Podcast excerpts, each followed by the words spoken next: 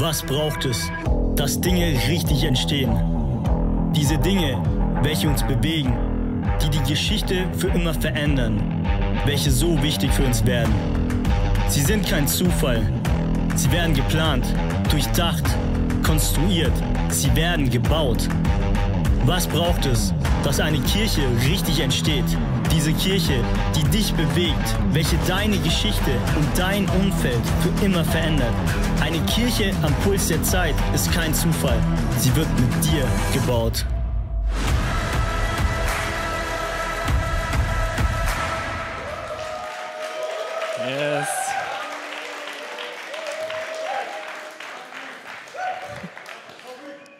Yes, vielen Dank, ey. Ich bin gar nicht gewohnt, wenn man so auf die Bühne kommt, so einen krassen Applaus zu bekommen. Mega stark, ey.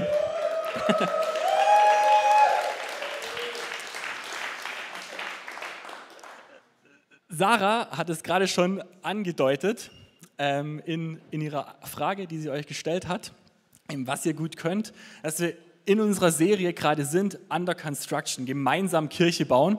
Und da sind wir schon die letzten drei Wochen. Heute ist der, vierte, der fünfte Sonntag sogar schon, wo wir in dieser Serie sind. Und wir uns wirklich anschauen, wo wir gehört haben, was heißt es, gemeinsam Kirche zu bauen. Worauf kommt es an, wenn wir gemeinsam vorwärts gehen, gemeinsam Reich Gottes bauen möchten und wirklich gemeinsam unterwegs sind, um Kirche zu bauen. Und um es einfach kurz zu machen, es braucht zwei Sachen, um gemeinsam Kirche zu bauen. Das eine, das bist du. Weil ohne dich gibt es kein gemeinsam Kirche bauen. Und das andere, was es braucht, ist logischerweise Jesus. Er ist der, der das Zentrum von jeder Kirche darstellt, der das Zentrum einer jeder, zumindest einer christlichen Kirche ähm, darstellen sollte. Und wir haben uns die letzten Wochen angeschaut, wie Kirche aussehen kann, wie sie aussehen wird, vielleicht in Zukunft und was es bedeutet, gemeinsam da unterwegs zu sein. Wir haben uns angeschaut, was heißt es, Kirche als Trainingszentrum zu bauen. Kirche kann oder soll ein Trainingszentrum sein. Wir haben angeschaut, wie du deine Begabung entdecken kannst. Wir haben uns angeschaut, wie du deine Gelegenheiten ergreifen kannst und wie du dein Potenzial entfalten kannst. Also siehst schon, es geht wirklich sehr, sehr stark darum, Du kannst Teil von was Großem sein, um gemeinsam Kirche zu bauen. Und heute geht es darum, wirklich anzuschauen, was ist denn unsere Kirche? Was macht uns als Kirche aus? Und was bauen wir denn eigentlich gemeinsam? Und deshalb geht es heute darum, erlebe unsere Kultur. Und es gibt so viele verschiedene Menschen auf dieser Welt. Ich glaube, da sind wir uns einig, oder? Also ähm, so viele verschiedene Charaktere, so viele verschiedene Einstellungen, so viele Sachen, die die Menschen auszeichnen, die sie unterschiedlich brauchen, unterschiedliche Bedürfnisse haben. Und genau so ist es mega wichtig, dass wir verschiedene Kirchen haben, die genau diese ganzen verschiedenen Menschen ansprechen, die ganzen verschiedenen Bedürfnisse, die die Menschen haben, auch decken können. Und deshalb gibt es so eine große Bandbreite an Kirchen, wirklich im, im Reich Gottes auch. Und es ist so wichtig, dass wir eine Vielfalt haben, weil die Vielfalt im Reich Gottes gewährleistet, damit auch eine großmögliche Vielzahl an Menschen erreicht werden kann mit Gottes Wort. Um eine große Menge an Menschen zu erreichen, brauchst du eine große Vielfalt an verschiedenen Kirchen, an verschiedenen Möglichkeiten. Und ich habe es gerade schon gesagt, dass das Zentrum einer jeden Kirche ist Jesus. Er ist der, worauf wir schauen und um ihn dreht sich alles. Ohne Jesus brauche ich keine Kirche bauen, weil er ist einfach das Zentrum. Und trotzdem muss sich jede Kirche die Frage stellen, was zeichnet meine Kirche, was zeichnet uns hier als ICF wirklich effektiv aus? Wer sind wir als ICF? Welchen Teil von diesen Menschen möchten wir auch ansprechen? Was ist unsere DNA? Was, was sind unsere Werte? Auf die wir wirklich bauen und, ähm, und nachher auch setzen können.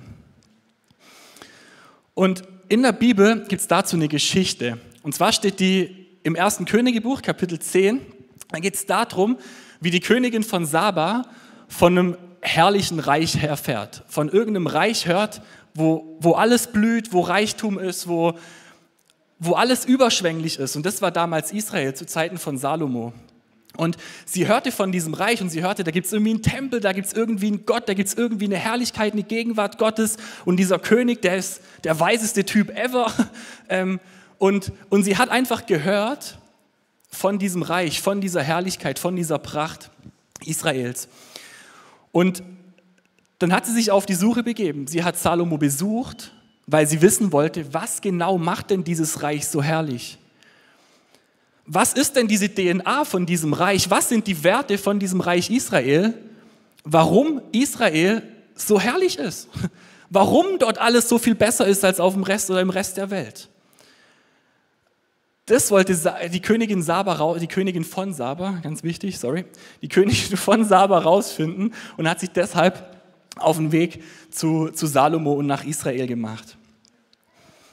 Mit anderen Worten kann man einfach sagen, die Königin Saba, von Saba hat gehört, über die Grenzen Israels hinaus, dass da irgendwas ist, was anders ist als im Rest der Welt. Und das hat sie neugierig gemacht, das hat sie angezogen und deshalb hat sie sich aufgemacht, nach Israel zu gehen und Salomo zu besuchen. Und aus dieser Geschichte heraus haben wir sechs Werte genommen, die auch sonst im, in der restlichen Bibel auch immer wieder zu finden sind. Und genau diese sechs Werte, ihr seht schon die sechs Stühle hier vorne, die werde nicht ich euch erzählen, sondern da haben wir ähm, sechs richtig coole Leute, die das machen werden. Nämlich zum einen ist es, genau, gebt einfach einen fetten Applaus. Samu, David, dann haben wir noch äh, Tanja, Tammy und Thorsten.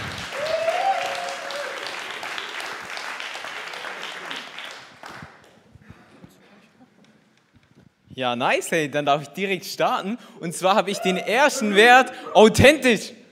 So gut. Hey, wir leben, was wir sagen, weil wir glauben, Menschen schenken uns ihr Vertrauen, weil sie sehen und erleben, dass wir authentisch sind. Und ich darf auch Bezug auf die Bibelstelle nehmen, und zwar 1. Könige 10, Vers 1. Als der Ruf Salomos und der Name Jahwes bis zur Königin von Saba drang, kam sie, um Salomo mit schwierigen Fragen zu prüfen. Ja, weil sie wollte wissen, ist das, was er sagt, ist das, was du sagst, auch das, was du lebst. Und genau das ist ja auch das, was Leute sich fragen, wenn sie zum ersten Mal hier in die Church, in die Celebration, in deine Kleingruppe kommen. Das, was ihr da erzählt, was ihr sagt, stimmt es überhaupt? Kann ich dem vertrauen? Kann ich das annehmen? Kann ich das auch leben in meinem Leben? Weil oft sagen doch Leute, hey, ihr in der Kirche, ihr seid alles Heuchler. Ihr macht nur Show, ihr redet vielleicht viel, aber ja, da kommt halt kein großer Outcome. Und Jesus sagt zu den Pharisäern und Schriftgelehrten selber, hey, ihr seid Heuchler. Heuchler heißt, ihr macht euch größer, als ihr seid. Und daher kommt auch das Sprichwort, mehr Schein als Sein. So, sich hinzustellen, zu sagen, hey, guck mal, da, ich scheine, ich, ich bin so krass, aber es ist halt eigentlich nicht der, der ich bin, es ist nicht das, was ich bin. Und wir im ICF, wir sagen, hey, wir wollen echt sein. Wir wollen nicht mehr Schein als Sein sein, sondern wir wollen echt sein. Hey, aber echt sein, ganz wichtig, heißt nicht perfekt zu sein. Wir müssen nicht perfekt sein, weil wir haben einen perfekten Gott und es genügt. Und ähm, ja, jetzt fragst du dich vielleicht, okay, ich soll authentisch sein ja, immer, immer coole Laune, aber es gibt halt auch Tage, wo ich sage, boah, heute fühle ich es halt vielleicht nicht so. Es ist halt gerade nicht alles happy clappy. Und machen wir mal ein Beispiel, du bist im Welcome-Team, ja, jetzt die Laune, ja, mega mies, kommst am Sonntagmorgen, okay, ja, dann ähm, mega authentisch, ja, ich verstelle mich jetzt einfach und bin äh, nee, ich verstelle mich eben nicht. Ja, sorry. Genau, das ist authentisch, oder? ähm, nee, ich verstelle mich eben nicht. Begrüße die Leute total mies, ja. Hi, ja, mega, dass du da bist. Ja, oder sage ich einfach, nee, komm, ich verstelle mich jetzt und ich mache mega die Show. Ich freue mich riesig, ja. Nee, das wollen wir natürlich auch nicht. Hey, aber wir sagen in der Church, in deinem Ministry, in deiner Kleingruppe, lass uns nicht unehrlich sein. Lass uns ehrlich sein. Hey, weil wir haben einen perfekten Gott, wir können zu ihm gehen, wir können ihm unsere Lasten und unsere Probleme geben und er trägt sie für uns. Hey, und darauf dürfen wir uns stellen und das ist, was am Ende authentisch ist.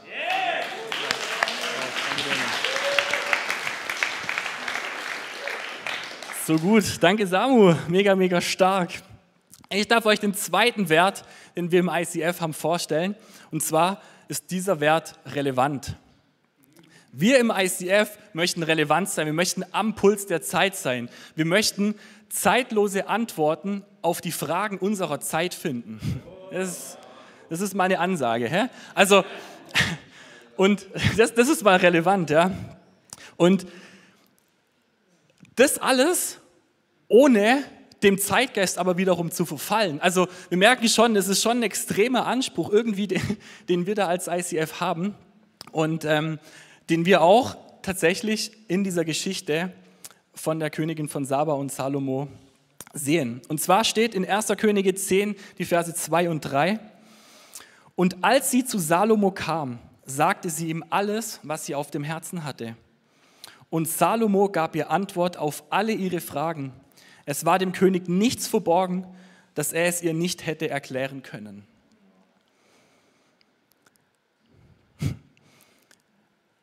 Die Königin von Saba kommt zu Salomo, hat lauter Fragen, hat wahrscheinlich viele Probleme, so wie ich das irgendwie auch aus diesem Text rauslese. Und Salomo schafft es, ihr Antworten auf alle Fragen, auf alle Probleme, auf alle Sorgen zu geben. Nichts steht in dem Text, absolut nichts ist für Salomo irgendwie zu groß, als dass er darauf keine Antwort hätte. Und ähm, genau das ist Relevanz. Ich bin wirklich der Überzeugung, dass wir Antworten auf jedes Problem in der Bibel finden. Die Frage ist einfach nur, schaffen wir es als Kirche, schaffe ich es als Person, schaffen wir es, diese Antworten auch so rüberzubringen, dass es die Menschen verstehen. Darum geht es. Antworten auf die Fragen der Probleme der Menschen aus der Bibel zu ziehen und so zu erklären, dass es die Menschen verstehen. Und Timothy Keller hat es mal so formuliert, dass es gibt einmal die Bibel und es gibt die Gesellschaft. Und ich glaube, wir sind uns ziemlich einig, dass wenn man die Gesellschaft manchmal so anguckt, dass da nicht unbedingt so krass viele christliche Werte immer gelebt werden oder Wert drauf gelegt wird. Und Timothy Keller beschreibt es eben so, dass wir als Kirche eine Brücke zwischen Bibel und der Gesellschaft darstellen. Er beschreibt die Kirche als eine Brücke, die es versuchen soll, die es schaffen soll, eine Verbindung zwischen, äh, zwischen Gesellschaft und Bibel herzustellen. Die Bibel so auszulegen, dass sie die Gesellschaft versteht, ohne aber den Inhalt der Bibel ähm, zu verfälschen. Wirklich ein verwurzelt sein in beidem. Und ich glaube, genau darum geht es. Und genau da kommt jeder Einzelne, genau da kommst auch du ins Spiel.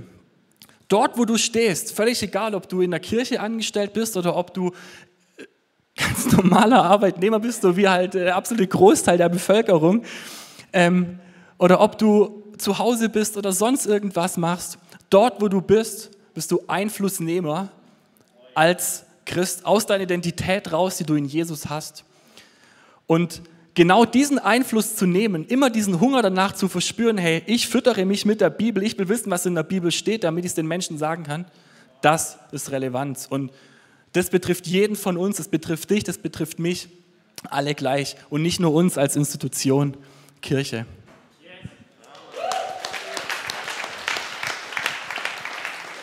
So, ich, ich darf den dritten Wert vorstellen, das ist der Wert exzellent. Und zwar geht es einfach darum, dass wir einfach das Beste für Gott geben können. Und wir dürfen einfach in allem, was wir tun, dürfen wir einfach dem Gott, dem wir dienen, widerspiegeln. Und ich lese auch noch einen Vers, auch in Könige 10, 4 bis 5 jetzt. Als die Königin von Saba die Weisheit Salomos erkannte und den Palast sah, den er gebaut hatte, war sie außer sich vor Staunen. Ja, und die Stiftshütte und der Tempel wurden auch einfach mit den besten von besten Materialien gebaut. Und daran können wir einfach sehen, dass Gott Schönheit liebt, dass Gott Exzellenz liebt. Und auch hier, wenn wir uns die Location anschauen, die ist einfach so großartig gemacht worden. Und bin so stolz einfach. Und es liegt einfach daran, dass wirklich jede Person hier einfach das Beste gegeben hat. Und ja, es war nicht immer einfach. Wir waren mal da drüben, mal da drüben. Und es war jetzt vielleicht nicht immer so, wie man sich vorgestellt hat, aber einfach jeder hat sein Bestes gegeben. Und ich glaube, das ist einfach das, worauf es ankommt. Und es soll jetzt auch nicht einfach irgendwie Druck machen, dass alles jetzt perfekt sein muss, sondern es geht eben einfach darum, ähm, wir können unser Bestes geben für Gott. Und ich zum Beispiel, ich mache manchmal Fotos hier im ICF und es geht jetzt nicht darum, dass ich halt einfach mal ein paar Fotos mache, so, sondern ich tue auch jedes Mal versuchen, noch bessere Fotos zu machen und mir noch mehr Mühe zu geben, dass einfach richtig coole Bilder dabei rauskommen. Und ich glaube, dass eben so jeder sein, ähm, seinen Beitrag dazu leisten kann. Genau, also Exzellenz ist einfach ein Mindset und nur das Beste ist gut genug für dich und mich.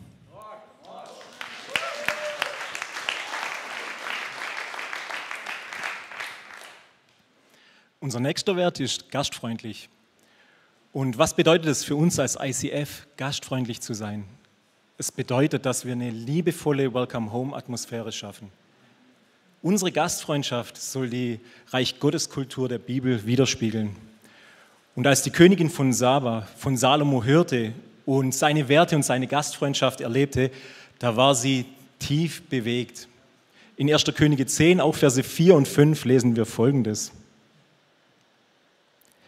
Als die Königin von Saba die Speisen an seiner Tafel, die Sitzordnung seiner Beamten, die gute Bedienung und die kostbaren Gewänder seiner Diener und Mundschenke und das Brandopfer, das er im Haus Jahwes opfern ließ, sah, verschlug es ihr den Atem.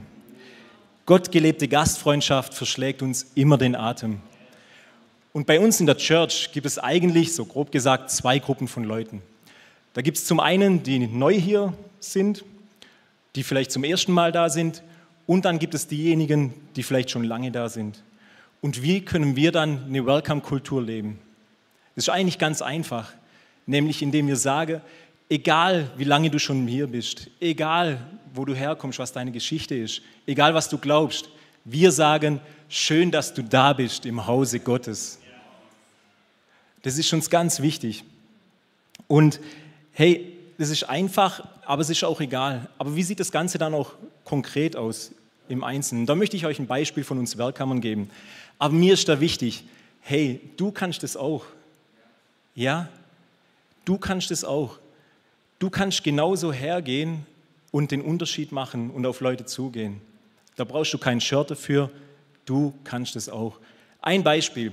Vielleicht kommt eine Familie heute zum ersten Mal zu uns in die Celebration und dann sagen wir, hey, was kann ich für euch tun? Dann sagen sie vielleicht, ja, wir suchen den Kids-Bereich und haben keine Ahnung, wo wir da hingehen. Und dann sagen wir nicht, ja, ihr geht hier raus, dann geht er links, dann geht er durch die komische, schwere Tür durch, immer weiter, dann weiter geradeaus, dann wieder links durch den Raum durch, dann im nächsten Raum, da seid ihr richtig. Nein, so machen wir das nicht, sondern wir sagen, hey, kein Problem, ich zeige euch den Weg. Und dann gehen wir mit dieser Familie dahin, wir stellen sie dem Kids-Team vor und wir wünschen ihnen einfach noch einen wunderschönen Sonntag und sagen, hey, wenn ihr was braucht, ich bin für euch da. Wow, so leben wir diesen Wert Gastfreundschaft. Und weißt du was? Weißt du was? Die Leute nehmen das wahr. Und vielleicht hast du das selber auch schon so oder so ähnlich erlebt. Aber was machen wir jetzt mit der anderen Gruppe, mit den Leuten, die treu sind, die schon lange da sind, die dienen, die geben, die beten und die mitbauen? Auch für sie wollen wir diesen Wert gastfreundlich leben. Und zwar, indem wir sie vielleicht fragen, wie geht's dir? Oder indem wir ihnen Nachricht schicken oder ihnen direkt sagen, hey, ich finde es toll, wie du dich hier investierst. Das ist einfach mega und das ist nicht selbstverständlich. Und ich liebe dein Herz und deine Einstellung. Auch das ist uns ganz wichtig, dass es zum einen um die Leute geht, die neu hier sind, die wir natürlich auch entsprechend begrüßen wollen. Aber es geht genauso um die Leute, die schon lange da sind. Wir wollen ihnen auch Wertschätzung entgegenbringen und ihnen zeigen, hey, ihr seid mega, mega wichtig. Bei Gastfreundschaft geht es immer um unser Herz dass ich, dass du, dass wir zusammen einfach ready sind und unser Bestes geben für die Menschen, die neu hier sind und für die Menschen, die schon lange da sind. Das ist ganz wichtig, weil, hey, jeder, der hier in diese Räume reinkommt, jeder, der dir oder mir begegnet, dem soll es regelmäßig den Atem verschlagen. So gut, ja. Yeah. Und ich möchte uns den Wert begeistert highlighten heute Morgen. Und den Vers dazu finden wir in 1. Könige 10, Vers 8. Da spricht die Königin von Saba folgende Worte aus. Wie glücklich dieses Volk sein muss, welch ein Vorrecht für die Minister. Die Königin von Saba ist hier an dieser Stelle total begeistert von diesem Hof, wie da gedient wird und von diesen gelebten Werten, die sie dort wahrnimmt. Sie sieht diese Minister, diese Mitarbeiter und nimmt wahr, hey, es ist nicht eine Last für sie, sondern es ist ein Vorrecht für sie, hier mitzuarbeiten. Was für, ein, andere, ein anderes Mindset, eine andere Haltung diese Leute hier haben. Und letztlich glaube ich auch, dass sie wahrgenommen hat, hey, hier ist ein Ort, an dem Gott in der Mitte ist. Deswegen sind die auch hier so begeistert. Und wo Gott ist, da ist einfach auch eine Atmosphäre der Begeisterung und die ist auch immer anziehend eine Atmosphäre der Begeisterung. Da will man sein und da will man Teil davon sein. Und wir wollen einfach auch, wir sind eine Kirche, die offen ist für jeden. Hier darf jeder dabei sein und mit reinkommen. Und deswegen haben wir auch Sonntag für Sonntag immer wieder auch Menschen hier, die zum ersten Mal da sind. Und ihr seid dann unsere Gäste. Und es ist wunderbar, euch hier zu haben. Und stellt euch aber vor, wir säßen alle hier mit so langen Gesichtern. Da will keiner sein. Das ist nicht gastfreundlich, wie, wie Thorsten das gerade eben schon gesagt hat, aber auch nicht begeisternd eben, gell? Und das ist auch letztlich nicht das, was wir repräsentieren wollen von unserem Gott. Weil die Freude an Gott ist unsere Stärke. Die Freude an ihm ist unsere Kraft. Und ähm, wir lieben es, Technik, Musik, Sound, Licht zu haben. All diese Dinge lieben wir schon auch.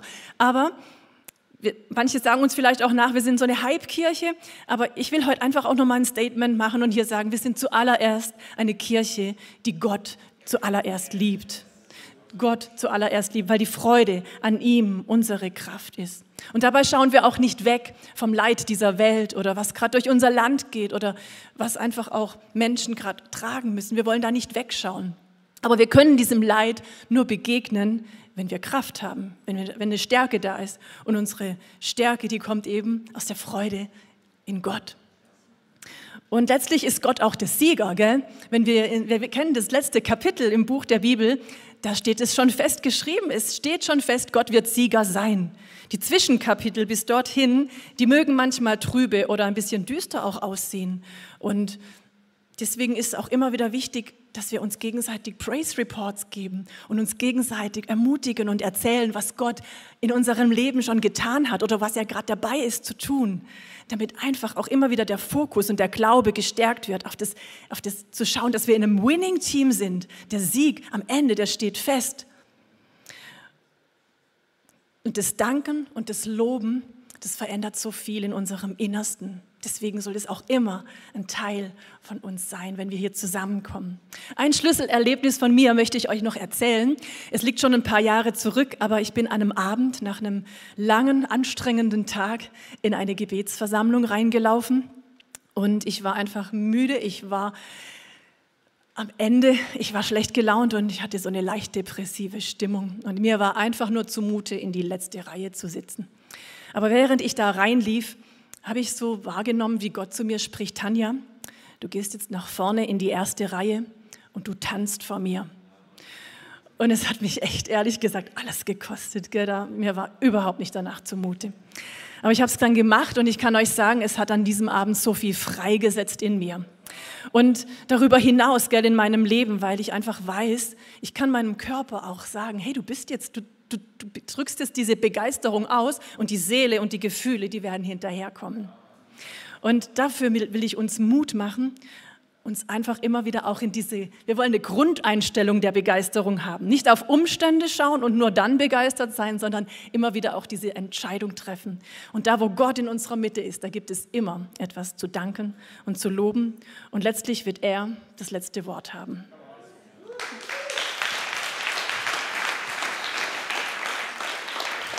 Wow. Und ich darf euch einfach mal den nächsten und letzten Wert großzügig vorstellen. Und der ist richtig groß, weil es zeigt das Herz Gottes. Und ich, ja, das dürft ihr echt auch immer wieder aussprechen. Wir sind gesegnet, um ein Segen zu sein.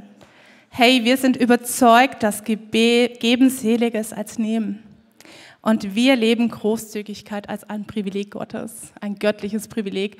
Und das wollen wir echt mitnehmen. Und wir haben jetzt wie von der Königin von Saba gehört. Und sie ist eben dort gewesen und war so erstaunt und wirklich ergriffen von dem, was sie gesehen hat, was einfach König Salomon so, wie er gehandelt hat und seine Großzügigkeit. Und, aber eins hat sie ja ganz überwältigt einfach, weil sie es selbst erlebt hat. Und es steht in 1. Könige 10, 13. Salomo erfüllte der Königin von Saba jede Bitte und beschenkte sie noch reich darüber hinaus. Danach reiste sie mit ihren Gefolgen in ihre Heimat zurück. Wow, könnt ihr euch das vorstellen? Hey, einfach aufgenommen zu werden mit so einer Großzügigkeit und dann auch mit so einem Reichtum wieder zu gehen. Und so ist einfach unser Gott. Ähm, und Salomo verkörpert einfach diese Großzügigkeit und ey, das wünsche ich mir so sehr für uns auch, dass wir wirklich so wie Gottes Herz ja so großzügig sind mit allem, was wir haben. Und das Schönste, was wir in der Bibel lesen können, ist doch, dass Jesus für uns gestorben ist. Für deine und meine Sünden und das ist schon so groß und ich glaube, größer geht es einfach nicht. Und ja, und ich glaube, wir können das manchmal nicht so annehmen, aber wir dürften, wir dürfen einfach dieses für uns auch in unserem Leben haben. Ja, und Großzügigkeit ist ein Mindset zu wissen, dass dieser Gott im Himmel, dass wir den nie überbieten können, dass er echt an erster Stelle steht. Und ich möchte euch folgendes Bild auch mitgeben. Äh, ich stelle euch ein Hochzeitspaar vor mit einer Hochzeitstorte. Wir teilen das in zehn Stück. Ich glaube, ihr kennt das alles schon. Und normalerweise bekommt das Hochzeitspaar das erste Stück, ne? das Schönste, das Prächtigste und sieht auch noch so sauber aus. Und, aber hey, wie wäre es, wenn nicht erst das Brautpaar und dann die Gäste bekommen, sondern erst die Gäste und dann das Brautpaar das letzte Stück. Es ist gleich groß wie alle anderen, aber es ist einfach nicht mehr so schön. Es ist schon so ein bisschen zerdatscht oder äh, wir wissen ja, wie das ist.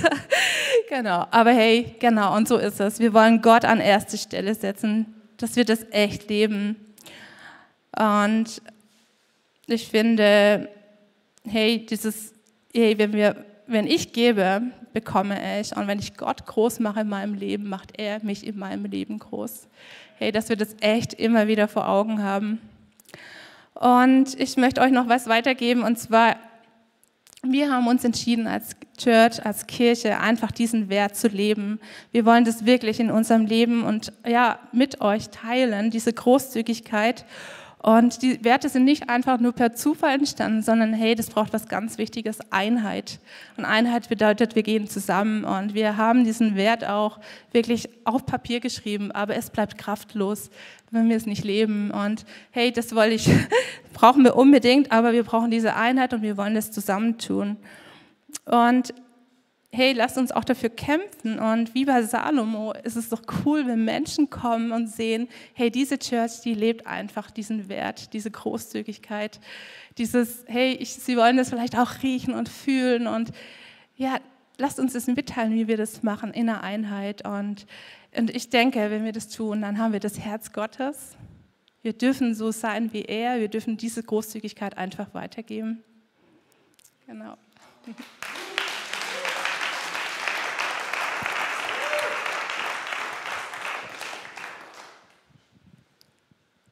Vielen Dank euch. Mega stark. Hier nochmal einen fetten Applaus für die fünf.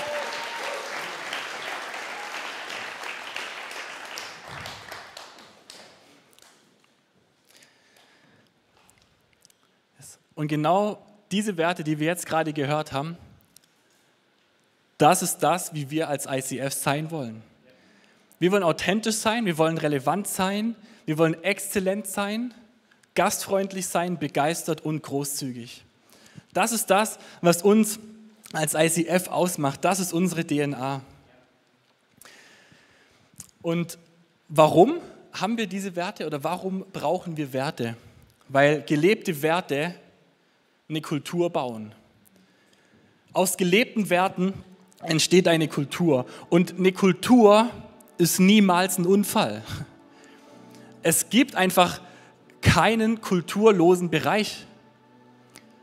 Also egal wo ich bin, gibt es irgendeine Kultur.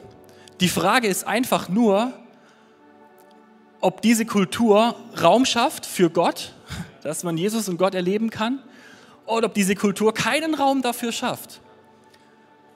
Und da gibt es keine gute oder schlechte Kultur, sondern es gibt einfach nur, lebe ich eine Kultur, wo Jesus der Mittelpunkt ist, oder lebe ich es nicht? Und genau diese Werte, diese sechs Werte, repräsentieren einfach göttliche Werte und schaffen dadurch einfach auch eine göttliche Kultur. In der Bibel gibt es eine Geschichte, die handelt von Jesus, wie er zurückkommt in sein Heimatdorf, zurückkommt ähm, nach Nazareth und dort, also er hat davor schon gewirkt, die Leute kannten ihn eigentlich. Aber er kam nach Hause zurück und hatte keine Möglichkeit, irgendwelche Wunder zu tun. Also in der Bibel steht, er hat ein paar Kranke geheilt, aber darüber hinaus war es ihm nicht möglich, Wunder zu tun. Und in, in, Markus 6 steht es eben, und da steht auch noch drin, dass Jesus verwundert war über die Ungläubigkeit der Menschen. Also Jesus kam nach Hause zurück und die Leute hatten nicht den Jesus, der Rettung bringt, im Kopf, sondern einfach immer noch den doofen Sohn vom Zimmermann. Sie haben ihm gar nicht zugetraut, dass dieser Jesus Wunder tut. Sie haben diesem Jesus gar nicht zugetraut, dass er derjenige ist, der ihnen gerade Rettung bringen möchte.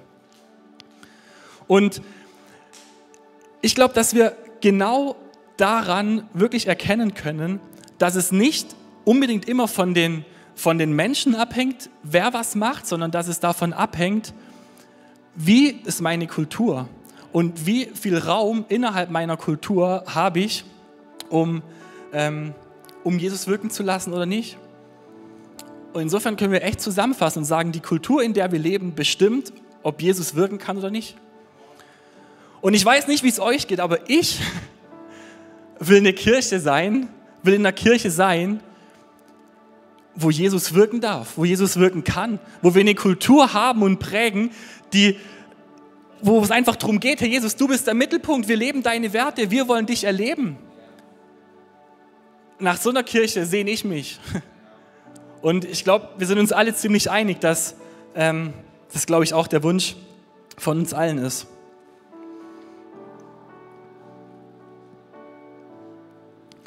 Und an der Stelle ist es wirklich auch wichtig zu verstehen, dass es nicht nur darum geht, ich lebe die Werte, damit sie gelebt sind, sondern wirklich zu verstehen, dass hinter jedem dieser Werte ein Mindset steht, eine Einstellung. Ich entscheide mich für jeden dieser Werte. Ich entscheide mich, so zu sein, wie die Bibel sagt, wie ich sein sollte.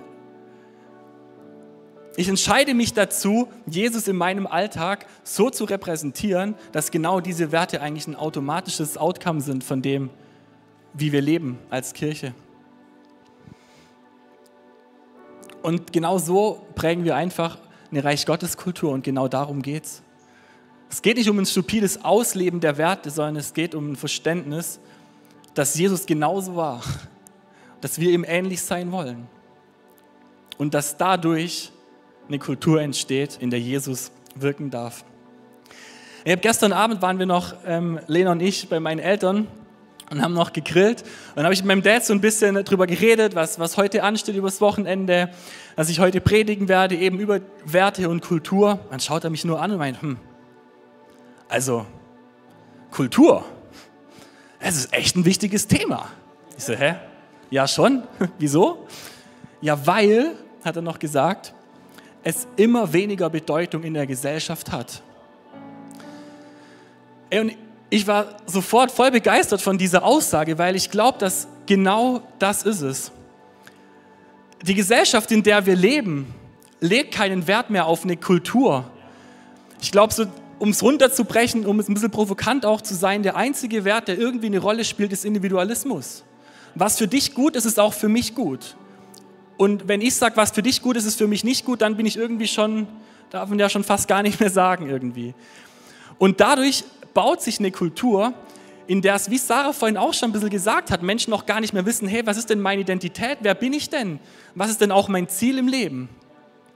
Hey, und wie genial ist es, dass wir als Kirche genau da reinsteppen können und sagen, hey, wir haben andere Werte. Wir haben die Bibel, wir haben Jesus und wir können dir sagen,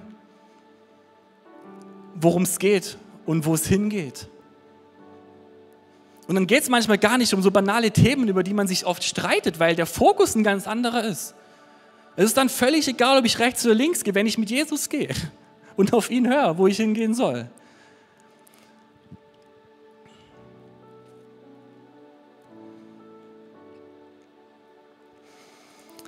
Ich möchte zum Abschluss noch so ein bisschen bildlich noch darstellen. Wenn man sich ein Gewächshaus vorstellt, ja, wir, wir kennen das alle, oder? So ein Gewächshaus schafft Raum für Pflanzen, die ohne dieses Gewächshaus, dort wo sie wachsen, nicht wachsen könnten. Genau, wir sehen hinter mir dieses Bild mit, mit einfach irgendwelchen krassen Palmen in irgendeinem Gewächshaus. Und ohne dieses Gewächshaus könnten die Palmen nicht wachsen. Warum? Weil dieses Gewächshaus eine, eine Atmosphäre, eine Kultur schafft, in der Pflanzen sich optimal entwickeln können. Es wird einfach dafür gesorgt, dass eine konstante Temperatur ist, eine konstante Luftfeuchtigkeit, Sauerstoffgehalt, whatever, was man für Pflanzen noch alles braucht, damit die wachsen können. Ich habe keine Ahnung. Aber ich glaube, das sind mal so drei wichtige Punkte. Und, und genau so ist es bei uns auch in der Kirche. Gut, wir schauen jetzt nicht so sehr auf Temperatur und Sauerstoffgehalt, aber worauf wir schauen, sind eben diese Werte. Was wir gewährleisten können, ist, dass wir authentisch sind, dass wir relevant sind, dass wir exzellent sind, gastfreundlich sind, begeistert sind und großzügig sind. Das können wir gewährleisten. Und dadurch schaffen wir eine Kultur, dadurch schaffen wir einen Raum, wo Menschen wachsen können. Wir haben als Kirche die Vision, dass Menschen Jesus immer ähnlicher werden. Das ist unser Traum als Kirche. Und durch die Werte, die wir leben, können wir genau das gewährleisten.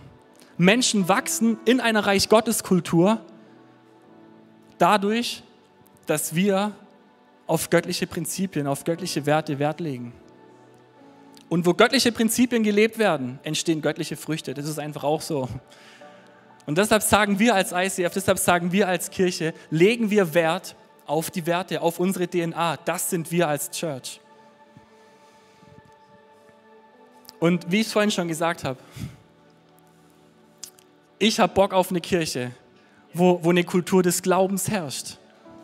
Wo eine Kultur herrscht, in der Jesus wirken darf. Und wo eine Kultur herrscht, wo Menschen wachsen dürfen. Und ich weiß wirklich nicht, wie es dir heute geht, wenn du, wenn du sowas hörst. Aber ich möchte wirklich auch einen Raum geben, zu sagen, hey, ich stelle mich heute Morgen auch nochmal ganz bewusst hinter meine Kirche, hinter das, was meine Kirche vertritt. Stell mich in die Kultur rein, in der Glauben dominiert, in die Kultur rein, in der christliche Werte, biblische Werte dominieren. Und weiß nicht, wenn, ja, lass es einfach praktisch machen. Hey, wenn du da wirklich echt auch dich entscheiden möchtest, heute Morgen wieder neu zu sagen, und ich möchte glauben, ich möchte eine Kultur des Glaubens prägen, ich möchte diese Werte prägen, dann, dann steh doch einfach mal auf und lass uns das einfach zu unserem Gebet machen heute Morgen. Ja, Seus, du siehst wirklich, wie wir hier vor dir stehen. Und wir danken dir, dass, dass du uns eine Bibel schenkst, dass du uns dein Wort schenkst, wo wir einfach danach laufen dürfen. Wo wir einfach dastehen dürfen und sagen, hey Gott, und wir entscheiden uns heute Morgen wieder neu, wirklich deine Werte leben zu wollen. Das sind noch viel, viel mehr als diese sechs, die wir gehört haben. Wir möchten deine Werte leben. Gott, wir möchten dir nachfolgen. Wir wollen einen Schritt des Glaubens gehen und sagen, wir wollen eine Kultur haben, in der du wirken darfst. Wir möchten keinen Raum schaffen für Unglauben, wir möchten keinen Raum schaffen für irgendwelche Nöte, sondern wir wollen einen Raum schaffen, wo du Nöte bezwingst, Jesus. Und das ist mein Gebet heute Morgen, Gott. Dass du wirklich kommst, dass du uns wirklich ein offenes Herzen schenkst. Wirklich bereit zu sein, uns diese Kultur, diese Werte auch was kosten zu lassen. Wirklich bereit zu sein, Schritte für dich zu gehen. Es, danke, Jesus. Amen.